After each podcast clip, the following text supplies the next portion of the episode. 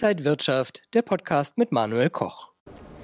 Die vergangenen Börsenwochen wurden natürlich vom Ukraine-Krieg überschattet. Viel Volatilität ist an den Märkten zu sehen. Was bedeutet das für Ihr Geld? Was sind die wichtigsten Themen? Wir schauen außerdem auf Bitcoin und Gold und haben das Spotlight und den Index des Monats. Und darüber spreche ich jetzt mit Uwe Passmann. Er ist der Head of Relationship Management bei Scalable Capital. Herzlich willkommen hier an der Frankfurter Börse. Vielen Dank, Manuel. Ja, lassen Sie uns mal auf die vergangenen Woche vielleicht so ein bisschen rückblicken. An den Kapitalmärkten war ja ordentlich was los. Ja, an den Kapitalmärkten war in der Tat ordentlich was los. Es ist eine ganz andere Situation als vier Wochen. Vor vier Wochen, wie wir uns das nur hätten erdenken können, mit dem schrecklichen und tragischen äh, Einmarsch in der Ukraine und dem anhaltenden Kriegsgeschehen, was wir in der Ukraine haben, haben wir eine vollkommen neue Situation. Und das beschäftigt natürlich auch die die Kapitalmärkte ganz deutlich. Ähm, wir haben zum Beispiel gesehen, dass in den letzten zwei Wochen über 20 Milliarden Euro aus europäischen Indizes abgeflossen sind. Das ist ein Rekord. Die Gelder, die sind abgeflossen in ja, eher tendenziell sichere Häfen. Wir haben äh, einen Boom bei Gold und Rohstoffen gesehen. Darüber hinaus ähm, haben wir ein Zusammenhalten der westlichen Welt gesehen. Es gab starke Sanktionen gegen Russland. Russland wurde isoliert. Die Moskauer Börse hat seit ja, mehreren Wochen bereits geschlossen. Ähm, russische Werte können nicht mehr gehandelt werden. Der Rubel ist äh, dramatisch abgestürzt. US-Dollar hat gegenüber dem Euro deutlich aufgewertet. Und das ist so jetzt eine ganz neue Gemengenlage. Ähm, natürlich gibt es auch Themen abseits der Ukraine-Krise. Ähm, wenn man die, die sucht äh, und, und versucht, gute Nachrichten irgendwo zu finden, dann äh, gibt es eine Gewinnrevision bei S&P 500 Unternehmen, die ist positiv äh, ausgefallen. Es gab irgendwie Joe Biden, äh, Bidens Rede zur Nation ähm, und äh, eine EZB- und FED-Sitzung äh, und das Dauerthema Inflation. Ja, das sind äh, ganz wichtige Themen außerhalb der Ukraine und Inflation ist ja auch so ein wichtiges mhm. Thema. Ähm, wir haben die Notenbanken und die US-Notenbank FED hat jetzt auch die Zinswende eingeläutet.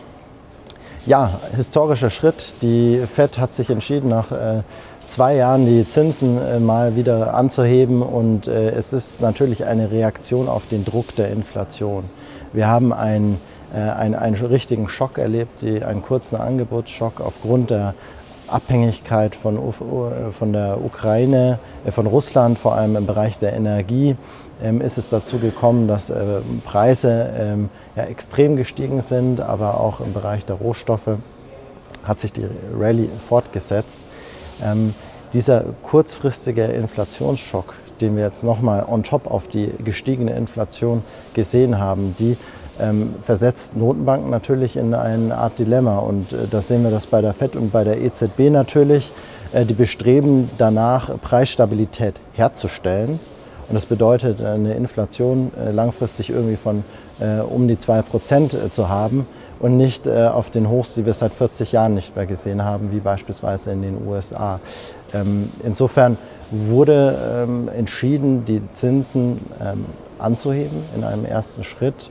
Es bleibt abzuwarten, ähm, wie die, ob die Inflation kurzfristig, mittelfristig und vor allem auch dann äh, langfristig eingefangen werden kann.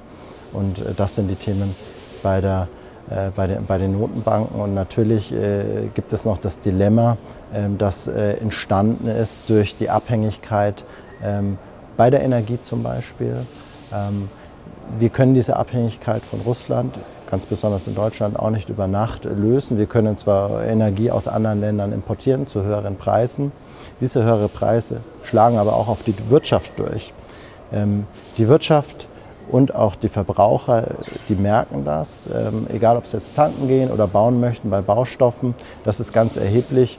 Und äh, da äh, ist ein Bestreben da, dass, dass die Notenbanken Inflation einerseits einfangen, aber andererseits eben Wirtschaftswachstum nicht äh, ausbremsen. Und das ist ein Dilemma. Man hört jetzt äh, immer mehr äh, Stagflation, also die Kombination aus einer stagnierenden Wirtschaft und äh, einer Inflation ja, Stagflation, Zinswende, Ukraine-Krieg, viele Unsicherheiten. Und ich glaube, viele Anleger fragen sich, was bedeutet das jetzt alles für mein Geld, für die Geldanlage? Ja, für die persönliche Geldanlage, gerade für Investoren, die vielleicht noch nicht investiert sind, ist das ein ganz erhebliches Thema.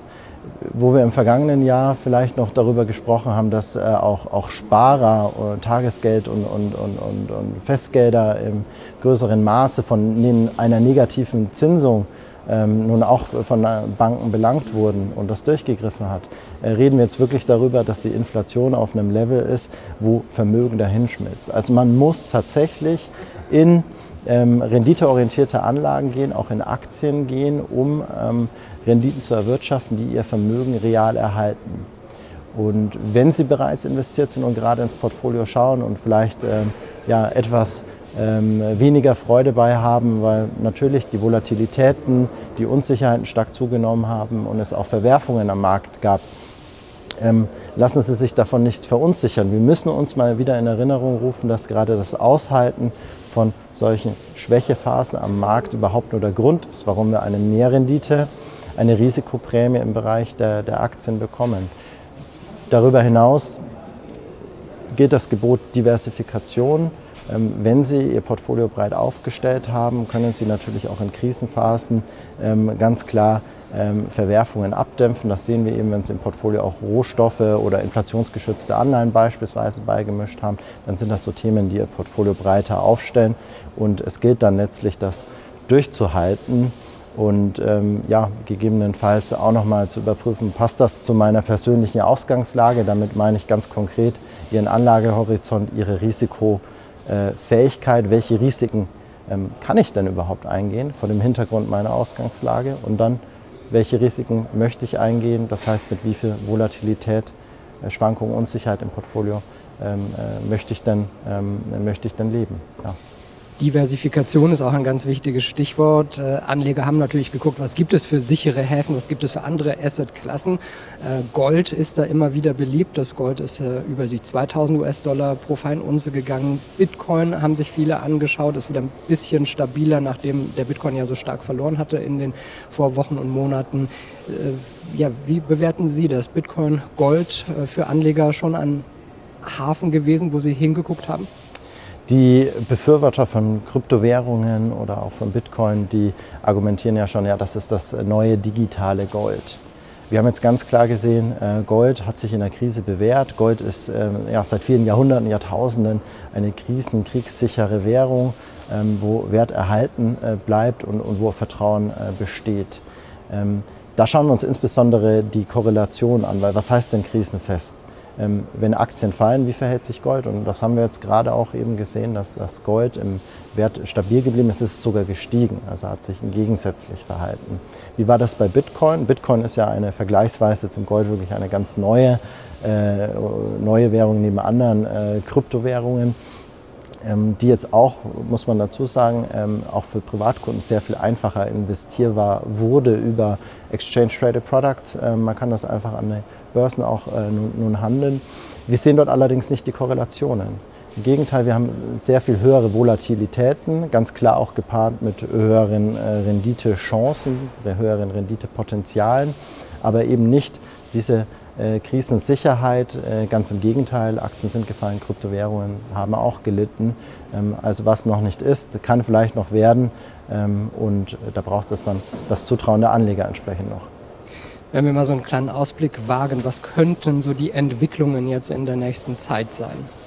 Entwicklungen in der nächsten Zeit werden äh, definitiv kurzfristig davon geprägt sein, dass wir eine hohe Inflation weiterhin sehen. Wir haben ganz klar ähm, den, den Schock auf die Lieferketten, auf Angebotsengpässe. Wir kamen gerade aus einer Situation heraus, wo ähm, Lieferketten wieder aufgenommen wurden. Um ein prominentes Beispiel zu nennen, in unserer Automobilindustrie fehlen Kabelbäume, die kommen aus der Ukraine. Äh, da geht es wirklich darum, dass ähm, Lieferketten nicht nur äh, ausfallen oder es Engpässe gibt, sondern die sind zusammengebrochen, die bestehen nicht mehr. Äh, es muss irgendwo zunächst mal für Nachschub gesorgt werden. Und die Inflation, das drückt natürlich auf die Preise weiterhin. Das werden wir auch bei Nahrungsmitteln neben dem Tanken merken. Und ähm, äh, darüber hinaus kann man letztlich eigentlich nur festhalten, EZB oder auch FED, ähm, Zentralbanken, haben mit dem Dilemma der Stagflation ähm, zu, zu, tun und werden das auch weiterhin im Auge behalten müssen und entsprechend ähm, ist ein Aufsichtfahren, wie es die EZB auch, auch macht, ähm, der richtige Ansatz. Man kann zusammenfassen, ähm, dass der anhaltende Konflikt für weiterhin ähm, gerade kurzfristig hohe Unsicherheit sorgen wird. Wir schauen jetzt auf das Spotlight des Monats und da geht es auch um Russland. Und wenn wir auf Russland schauen, sehen wir, dass viele Indexanbieter Russland äh, aus ihren Indizes genommen haben. Was können wir beim Spotlight des Monats sehen?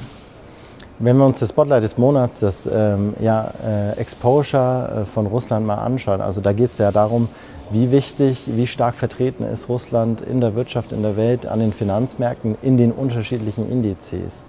Ähm, geht es zunächst mal darum, ja, wie groß ist denn der Anteil vom, ähm, vom BIP, vom Bruttoinlandsprodukt weltweit oder auch von den börsennotierten Unternehmen in der Welt. Und wenn wir uns das anschauen, dann ist das wirklich kleinteilig, marginal ähm, auch äh, in den Indizes vertreten. Zum Beispiel in einem MSCI World war das im Null-Komma-Bereich oder auch bei einem äh, Emerging Markets äh, ETF in einem Index ähm, war Russland in einem kleinen einstelligen Bereich, Prozentbereich vertreten.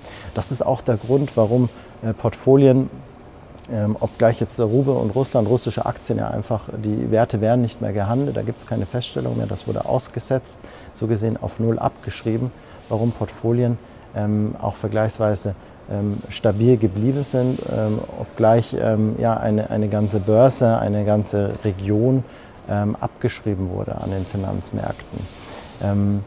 Ähm, wir haben eine, wie, wie, wie, ist das vonstatten gegangen? Die großen Indexanbieter, die haben sich darauf geeinigt, letztlich äh, jeder für sich äh, Russland, äh, weil weder Werte noch an- und verkauft werden können, aus dem Index herauszunehmen, russische Indizes gar äh, in der Zukunft äh, ganz einzustellen.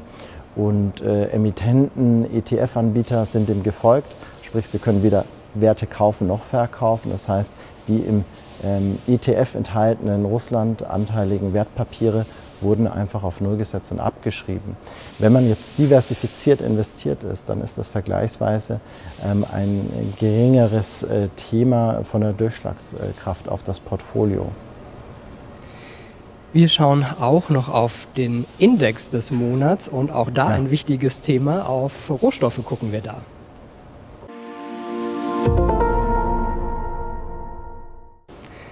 Und beim Index des Monats wollen wir auf Commodities schauen, also auch auf Rohstoffe, Rohstoffgruppen. Commodities, ja ein Thema, was aktuell äh, im Portfolio für Stabilität, sogar für positive Entwicklungen sorgt und entsprechend auch äh, äh in, in, ins Rampenlicht mal gerückt gehört. Wenn wir über Rohstoffe sprechen, dann ist das ja nicht ein Index, sondern wir haben eine breite Auswahl, eine Vielzahl an unterschiedlichen Rohstoffen. Worüber sprechen wir denn überhaupt? Wir sprechen zum einen über Energie, also Gas und Öl, aber auch entsprechend Edelmetalle, Gold beispielsweise oder Industriebasismetalle, aber auch Minerale und Agrarstoffe wie dann beispielsweise Weizen. Jetzt gibt es nicht den einen Index, aber wir können natürlich ganz klar sehen, dass äh, unterschiedliche ähm, Indizes großen Zuspruch ähm, äh, erfahren, ganz besonders ähm, breit aufgestellte äh, Indizes, die auch einfach über eine ETF investierbar sind, wo man nicht nur einen Rohstoff dann drin hat, sondern direkt über 30 Stück unterschiedliche Rohstoffe. Da sehen wir nicht nur eine tolle Wertentwicklung, sondern auch sehr großen Zuspruch. Es ist auch ähm, interessant zu sehen, was ähm, ja, neben, den, neben der Entwicklung der direkten Rohstoffe passiert. Nämlich es ähm, geraten auch Firmen, die beispielsweise mit Öl- und Gasförderung äh, zu tun haben, in den Fokus, äh, die dann auch mit hochgespült werden. Ähm, ganz genauso andere Themen aufgrund der Abhängigkeit bei der Energie zu den fossilen Brennstoffen ähm, erfahren auf einmal ähm, erneuerbare Energien einen großen Zuspruch. Clean Energy, als womit wir im vergangenen Jahr vielleicht weniger Freude haben, sehen wir jetzt heute eine sehr positive Wertentwicklung und auch eben sehr viele Anleger, die in dieses Thema reingehen und investieren. Sodass Commodities äh, eine Vielzahl an unterschiedlichen Anlagemöglichkeiten bietet, aber auch in seinem Dunstkreis sehr interessante weitere äh, Themen letztlich auch mit sich, mit sich äh, nach oben drückt. Auf jeden Fall auch ein sehr interessantes Thema für Anleger. Vielen Dank an Uwe Passmann, der Head of Relationship Management bei Scalable Capital. Dankeschön für Ihren Besuch hier an der Frankfurter Börse. Sehr gerne. Und Ihnen, liebe Zuschauer, Dankeschön fürs Interesse. Bleiben Sie gesund und munter. Alles Gute. Und wenn euch diese Sendung gefallen hat, dann abonniert gerne den Podcast von Inside Wirtschaft und gebt uns ein Like.